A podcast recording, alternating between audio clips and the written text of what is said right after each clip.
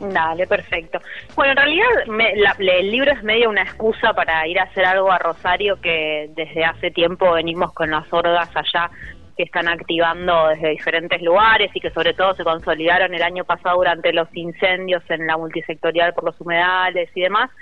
Y bueno, estábamos buscando alguna excusa como para poder juntarnos y, y hacer algunos talleres, hacer una presentación y justo Extinción, que es el libro, sale medio como excusa para para presentar y para juntarnos a conversar también con personas que, por ejemplo, en el libro cito, como Damián Berseñasi, que es eh, ahí local de Rosario y está a cargo del Instituto de Salud Socioambiental de la Universidad, eh, que es una fuente de información siempre muy valiosa. Y Extinción nace, la verdad, no, no queriendo yo escribir nada, yo no, no tenía un libro en mente, ¿no? Pero a partir de 2019 que mm, eh, hice una charla TED en Tecnópolis en octubre, gente de la editorial fue y bueno, llegó la propuesta de, eh, que tenía un poco el objetivo de extender lo que un poco propongo en esa charla, que es el estado de emergencia en el que nos encontramos y la suavidad o tibieza con la que todavía se aborda a la crisis ecológica y climática y en definitiva la imposibilidad que están demostrando las instituciones para hacerse cargo del bardo en el que estamos, ¿no? Por eso la desobediencia civil como estrategia para el cambio. Y bueno, se devino en un libro de cinco capítulos que eh, publicó Sudamericana en diciembre del año pasado y que, bueno, ahora está rondando como una herramienta para el activismo. Siempre lo concebí como eso, como una herramienta más para para animarse a dar un, pasito más en esto que es involucrarse con la situación en la que estamos. Perfecto, Flavia. Eh, te consulto porque, digamos, nosotros nos venimos hablando en el programa, ¿no? Que uno a veces de chico entendía como una crisis o una emergencia climática algo que iba a llegar dentro de muchísimos mm. años, que no lo íbamos a ver medio de película de ciencia ficción y el año mm. pasado, por lo menos a, mí me pasó de en los ponerle la cuarentena estricta empezó a finales de marzo, ponerle en mayo, eh, fui al río, pues, o sea, me acerqué al río por primera vez en mucho tiempo y me encontré con que bueno, teníamos una pandemia, eh, la una bajante del río histórica que nunca había el río tan bajo en mi vida y encima ah. eh, estaban prendiendo fuego el humedal. Entonces por lo menos para mí, eh, fue como un despertar eh, más grande de lo que venía haciendo. Entendía que era un tema importante y que había que darle relevancia, pero fue como realmente un despertar y creo que a varios nos pasó, lo vimos en las manifestaciones del de, el corte del puente Rosario Victoria, por ejemplo. Así que lo que queríamos saber es, ¿qué tan grave es la emergencia ecológica que estamos viviendo? Mm. Bueno, mira, lo que vos contás es súper gráfico del momento que estamos viviendo, ¿no? Mm, quizás a una escala personal lo que a vos te pasó el año pasado, que le mandó, le pasó a, muchas y muchos rosarinos que con quienes hablo es ver en la puerta de tu casa eh, este umbral que un poco significa el momento en el que estamos y que es un umbral que desde las ciencias atmosféricas se llama punto crítico o de no retorno, ¿no? Venimos acumulando impactos eh, sobre los ecosistemas y sobre, el, sobre el clima que se aceleraron profundamente después de la Segunda Guerra Mundial, ¿no? No es que siempre fue así. Después de la Revolución Industrial eh, inauguramos la época del antropoceno, por así decirlo, un momento geológico casi en donde a partir de la combustión de petróleo y de gas el hombre como especie sobre la Tierra produjo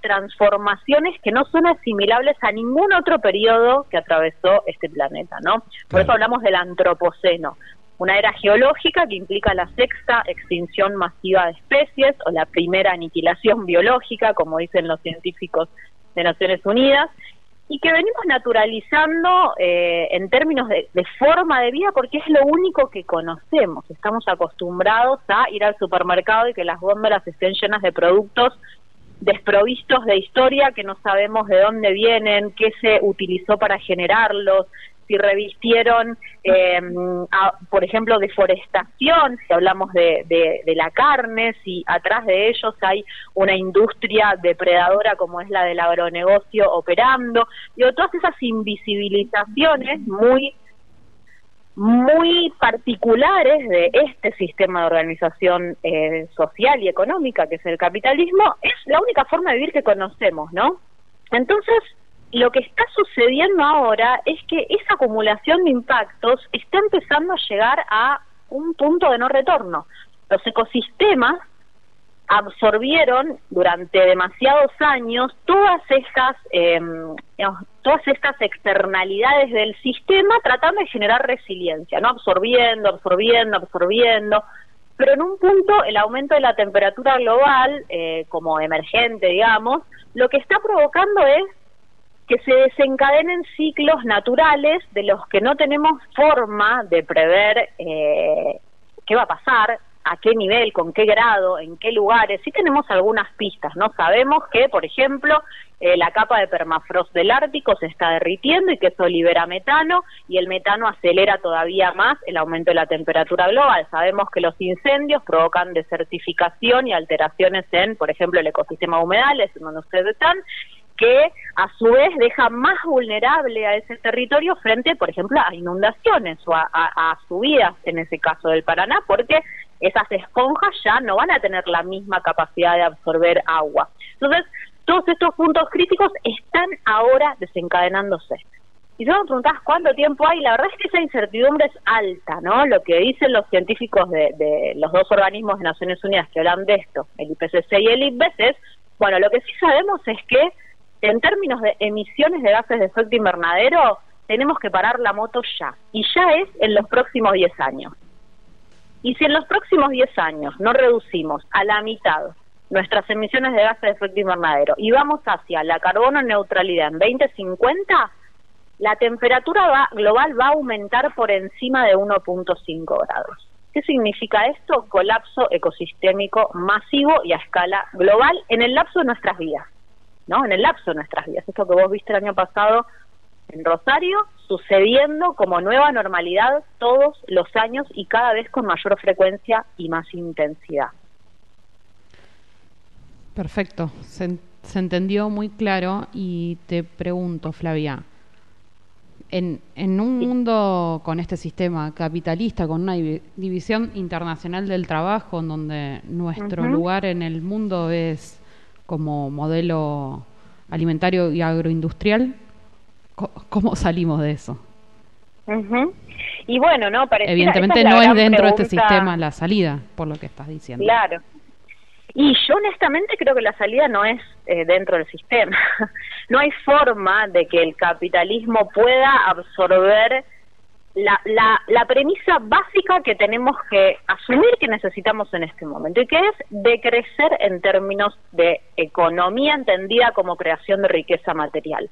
Eso ya es imposible porque la biocapacidad de la Tierra está tan degradada que no hay forma de seguir extrayendo naturaleza, extrayendo mal llamados recursos naturales porque estamos viviendo a crédito. ¿Y qué digo que estamos viviendo a crédito? Hay una fecha que todos los años se adelanta, que es el día del sobregiro del planeta, ¿no? Que es un día que eh, hace unos años, yo recuerdo cuando trabajaba en, ONGs grandes, eh, era en noviembre, después se adelantó a octubre, después a septiembre, después a, a agosto, así, y este, el año pasado fue en junio. O sea, en junio nos consumimos toda la biocapacidad planetaria que durante ese año la Tierra como sistema tenía disponibilidad de ofrecer. Esa fecha se adelanta cada vez eh, cada vez antes cuando empieza el año. Ese es el día del sobregiro que refleja la imposibilidad de seguir considerando al PBI, por ejemplo, el aumento del PBI como una unidad de medida de bienestar. Si dentro de la economía hegemónica, ya sea ortodoxa o heterodoxa, el planteo sigue siendo aumentar el PBI como objetivo de la política pública, por ejemplo, no hay forma de revertir esta situación. Tenemos que profundamente ir hacia lo más incómodo que puede sucedernos, porque estamos seteados dentro del sistema, y empezar a hablar de decrecimiento, porque no da para más. no da para más la biocapacidad. Y esa es una novedad muy resistida por los centros corporativos de poder, en donde incluyo lo que vos mencionabas recién, el agronegocio. Y en eso entran un montón de conversaciones, por supuesto, entra en conversación la deuda externa, su legitimidad, si necesitamos dólares para pagarla y la única forma que conocemos de generarlos es mediante megaminería, agroindustria y, extracción de combustibles fósiles, inevitablemente llega el cuestionamiento sobre la legitimidad de la deuda si somos deudores o acreedores en términos de la cantidad de naturaleza que se nos ha extraído por parte del norte global desde hace 500 años a esta parte. Todas conversaciones muy duras, muy sistémicas. En este punto de la historia no hay chance para parches, ¿no? Cualquier medida parcial es insuficiente eh, frente a la dimensión de la crisis que nos enfrentamos. Y esto, por supuesto, genera negación en nosotras y en nosotros. No, nadie quiere hablar de esto. Y quienes hablan de estas cosas, eh, digamos, son anulados, ¿no? Y anuladas. Digo, que mm, digo, voy, a mencionar a alguien que, quizás la gente conozca, Greta Thunberg, no, no, esa niña sueca que se paró en, en huelga climática desde hace un par de años, lo que viene a decir es esto, no hay grises en esta discusión, es tan blanco o negro como es. O dejamos de extraer combustibles fósiles de abajo de la tierra o vamos derecho a la extinción. Y atrás de esta narrativa, toda la comunidad científica avala.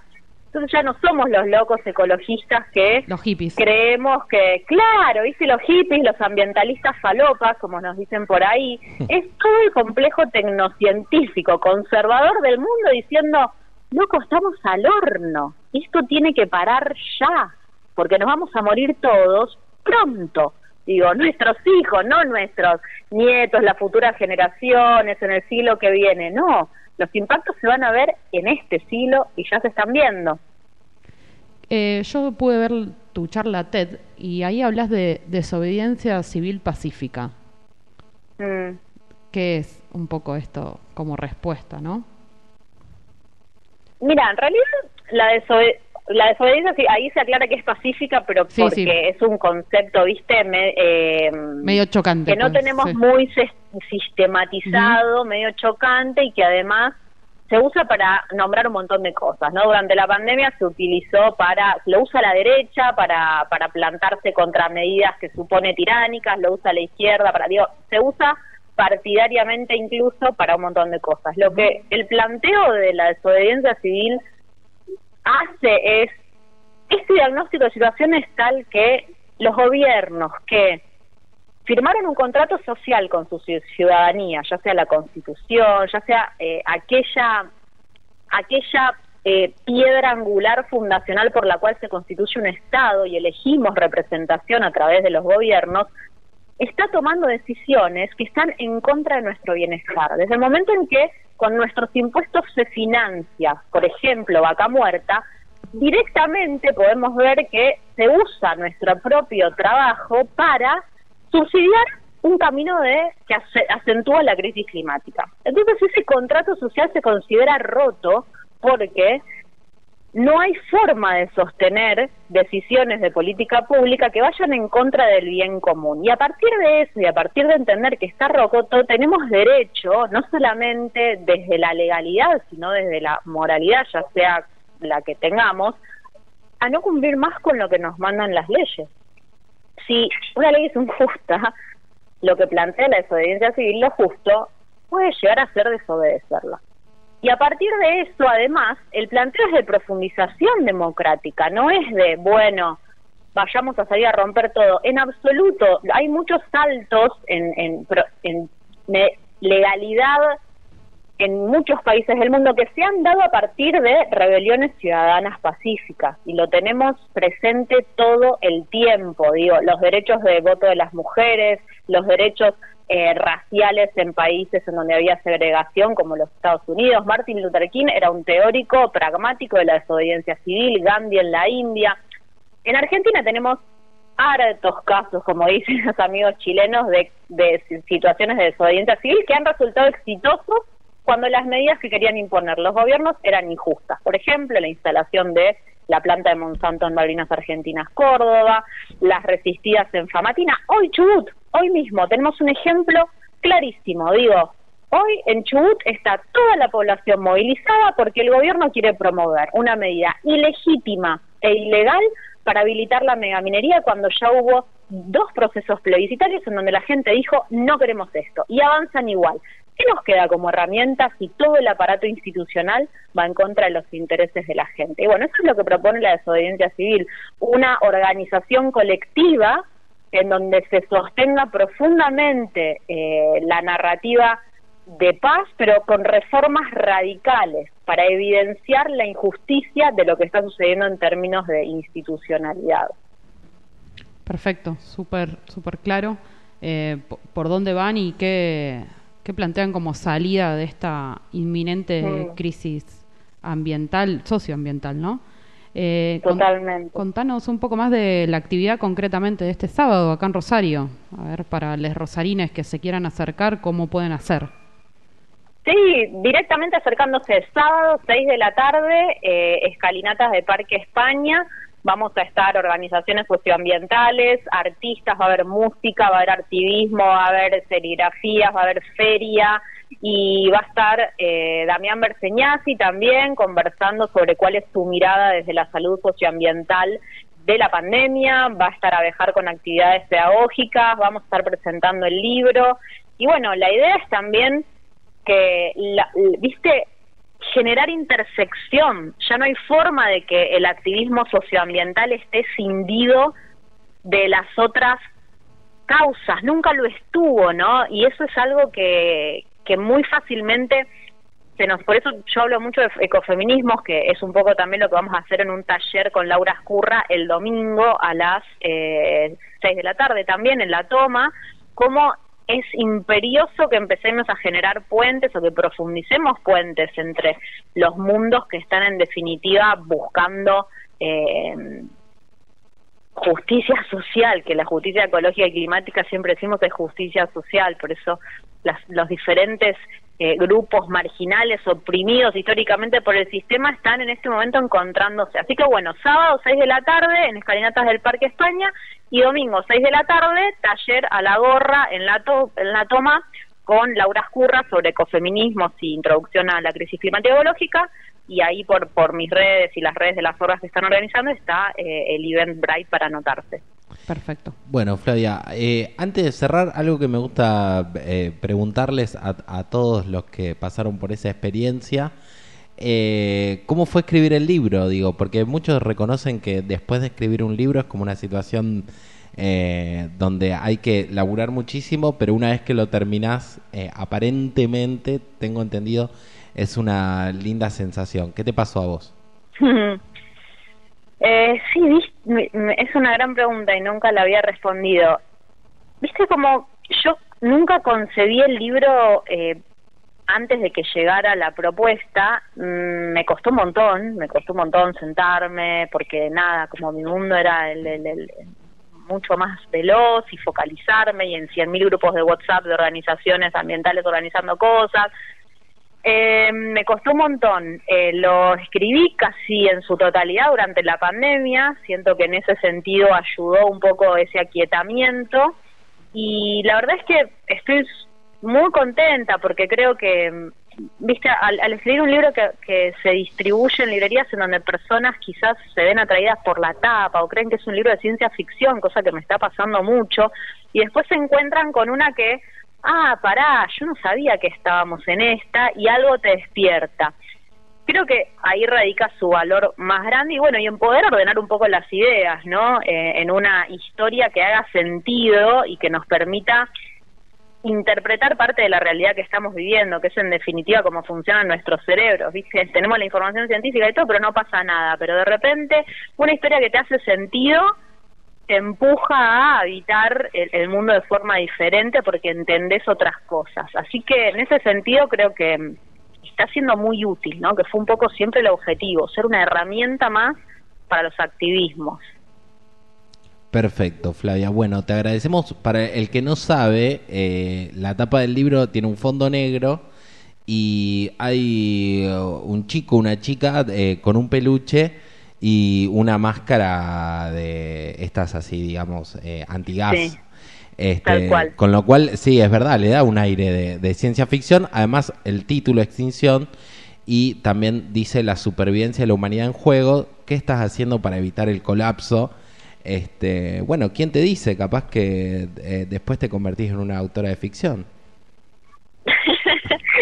Lo que pasa es que lleva mucho tiempo, ¿viste? Y creo que lo único que podemos decidir en, en este momento es qué hacer con el tiempo que tenemos. Entonces, bueno, ahí en las priorizaciones no no sé si, no no creo Además, que ¿para qué ficción si ya, ya la realidad la supera? Totalmente, sí. Totalmente. Bueno, Flavia, muchas gracias y recuerden, los que tengan ganas de ir a la charla en el parque, en las escalinatas del Parque España, Este sábado a las 18 horas en las escalinatas del Parque España y si no el domingo también a las 18 horas en la toma Tucumán eh, y Corrientes. exactamente. Tal cual. Excelente. Bueno, Flavia, te agradecemos. Abrazo, chiques. Abrazo. Esa era Flavia Brofoni la encuentran en redes sociales para ver si quieren un poco más data de la actividad que va a llevar a cabo este fin de semana, que se llama Extinción en las Escalinatas, la actividad puntualmente de este sábado, y su libro es Extinción, también pueden ver su charla TED para meterse un poquito más en tema de lo que ya veníamos charlando. Exactamente. Recordamos también que no solo va a estar la presentación del libro, va a haber música, va a haber feria, va a haber... eh, Panel de las organizaciones, son un montón de organizaciones que, que apoyan y, a- y adhieren a esta actividad. No las vamos a nombrar a todas porque son muchas. eh, Sí, pero bueno, sí, si pero se bueno, acercan el sábado pueden ver qué está haciendo cada una de estas organizaciones. Eh, hay de todo para hacer. Además, este, bueno, la escuchamos a Flavia, tampoco buena onda, me parece, porque a veces creo que la gente tiene miedo de, de ir a escuchar un rey Dramón con estas cosas. Y me parece que no, no es el caso. es como- No, no, es una alerta sobre cómo estamos y la algo que es inminente, un accionar que se debe ser rápido, pero, pero bueno, también desde, desde un lugar como, como seres humanos, ¿no? Eh, Eh, sí, sí, claro. atacando un montón claro. de, de falencias que Eh, tenemos. Sí, ella habló de Greta Thunberg, que es medio como que hoy eh, una de las figuras máximas del ambientalismo a nivel mundial, como que se ha hecho muy conocida por primero por su juventud, creo.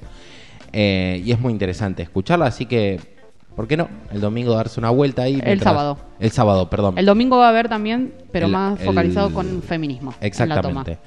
Eh, el sábado. estar muy entonces. bueno también. Sí, sí, a mí me, me- me- me pareció muy interesante. Eh, ahora sí, ya tenemos la operación técnica de Ciru en los controles. Así que. Ciru que anduvo esta Exacto. mañana, De Rotation. sí, ahí contra la megaminería, ¿puede ser? ¿Cómo estás, Ciru? Buenas tardes. Hola, ¿qué tal? ¿Se escuchan? Ahí sí. Ahí sí, no sé, después le pregunto a mi abuela, que es la que Pregúntale, está por favor, le mando un saludo a tu abuela. sí, estuvimos hoy, eh, varias organizaciones nos presentamos en, apoyo y solidaridad a Chubut. En gobernación, en la sede de gobernación estuvimos ahí haciendo un poco de ruido, más allá de que temprano nos enteramos que se suspendió la sesión que se iba a tratar hoy. Eh, hago como un- una recapitulación rápida, pero eh, el, el pueblo de Chubut desde el 2003, que está en lucha contra las mineras, ahí es cuando logra una ley, la ley qui- eh, 5001, que en el 2014 vuelve a ser tratada y se impulsa una ley de iniciativa popular con 13 mil millones de firmas, digamos, eh, realmente una iniciativa popular eh, que, que, bueno, que fue cajoneada y a último momento la aprobaron, pero modificándole absolutamente todo. De hecho, estoy en una página que se llama leymineriachubut.com.ar. Ahí pueden ver la modificación que le hacen a la ley antes de, de- ser aprobada. A ver, para dónde lo tengo. Porque la verdad que es eh, indigna. Exactamente. Bueno, y la, la concentración fue porque se habían alertado las distintas organizaciones, porque aparentemente lo que explicaba Ciru, eh, el gobierno de Chubut iba a tratar de aprobar la zonificación para que finalmente haya megaminería. Pero bueno, evidentemente por algo se suspendió también, ¿no? Y la alerta terminó siendo nacional porque no solo en la provincia de Chubut, que hubo eh, muchas marchas y concentraciones, sino también ha llegado a nuestra ciudad. Sí, en distintas partes del país eh, hubo respuestas, por eso supongo que igual más allá de la suspensión de la audiencia, hoy decidieron seguir con la concentración. Exacto, exacto. Sí, de hecho, eh, desde Chubut se declaró un paro ambiental de 48 horas desde la CTA autónoma de allá. Y, y bueno, y, y varias localidades estuvieron marchando. Y me parece que está bueno destacar eso, que hay una red nacional. Eh, porque creo que se entiende que no es una cuestión de cada provincia, eh, sino que tiene que, bueno, con lo que dijo Flavia antes, tiene que ver con el modelo y eso influye en, En- en- en todos los lugares, como acá en Rosario, por ejemplo, volvieron los focos De incendio, sí. de incendio, y entonces, bueno, ahí estamos, actives. Eh, igual quiero remarcar esto de, de- de la iniciativa popular, porque no sé, en mi experiencia, en mi poca experiencia militante de la ciudad, eh, no, no, no sé si tenemos esa experiencia de que realmente De iniciativas populares, no, Claro. no hay. y que toda la institución eh, que se supone que representa al pueblo te cambie toda la ley que vos hiciste para beneficiar a las mineras, que encima son extranjeras, es muy fuerte. Exactamente. Bueno, vamos a escuchar un poco de música. Vamos a ver qué nos preparó Ciru para hoy. Y después seguimos con más tarde para el boicot. ¿Te parece, Juli? Me parece perfecto. Qué bárbaro, ¿cómo se te...? 15.31, ya. 15.31. Ya se fue la mitad del programa. Uh, bajón. ¿Qué hacemos el resto? Nos vamos a divertir y nos vamos a informar, como siempre, acá en Tarde para el Boicot.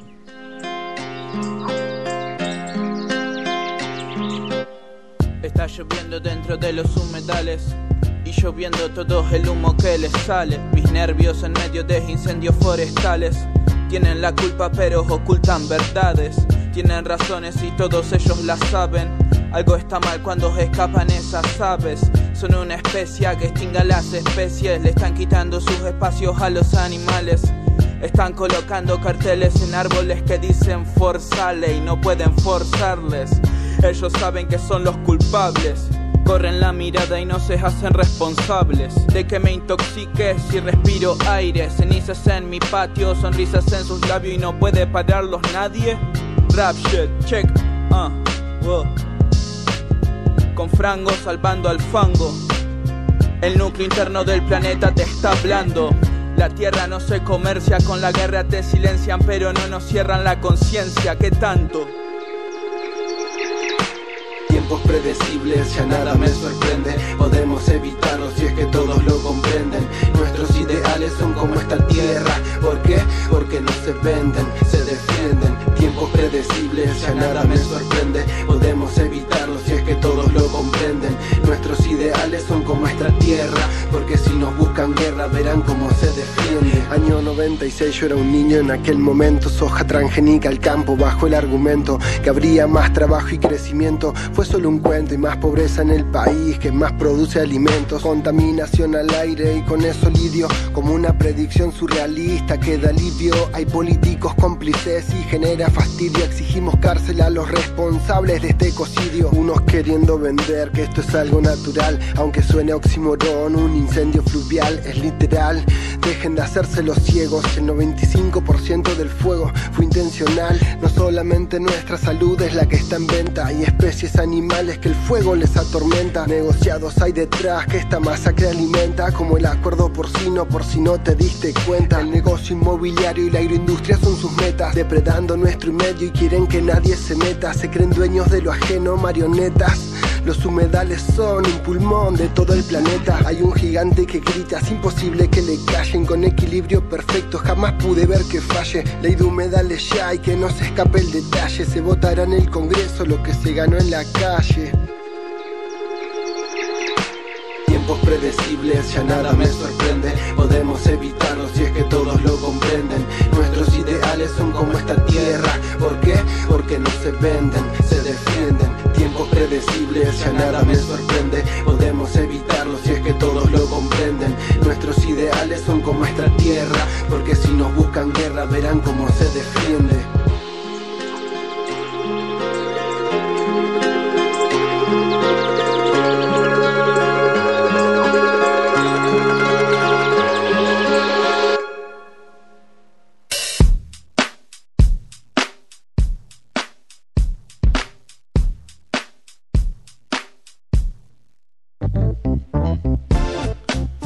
Aire en eh, la 99.3, acá en tarde para el boicot, mientras nos seguimos informando, nos seguimos eh, divirtiendo. Me quedé con algo que dijo Flavia recién, en la nota que tuvimos recién, eh, que eh, yo pensaba que estábamos solo endeudados con el FMI y ahora me entero que también con la naturaleza. ¿No? Es como para ir sumando un poquito más. Eso todos. Después cada uno tiene su... Las deudas personales, Sí. económicas y las otras que son peores. ¿Ah, sí? No sé. Las deudas personales me que no son económicas son terribles. Ciru me hace señas. Eh, ah, ahí está, ahí está, ahí está. Toda la, toda la data. Sí, no, no. eh, muy. Yo por ahora vengo zafando, pero eh, ya le debo al FMI y Hay le- un montón de mensajes. ¿En serio? Sí. A ver, Te leo. dime, dime Ah, tú. bueno. Lo de Flavia, vamos a entrevistarla todos los días, me parece. Ah, bueno, mira, qué bueno. Eh, bueno, evidentemente Mirá, a nuestra. Hola, hemos qué bueno que esté Flavia. Eh, mira, ¿qué opinas sobre el papel de que juega la ganadería en el calentamiento global? Bueno, lo, lo comentó. Sí, claro. Todo esto pudo hablar. También lo pueden escuchar en la charla TED que dio. Eh,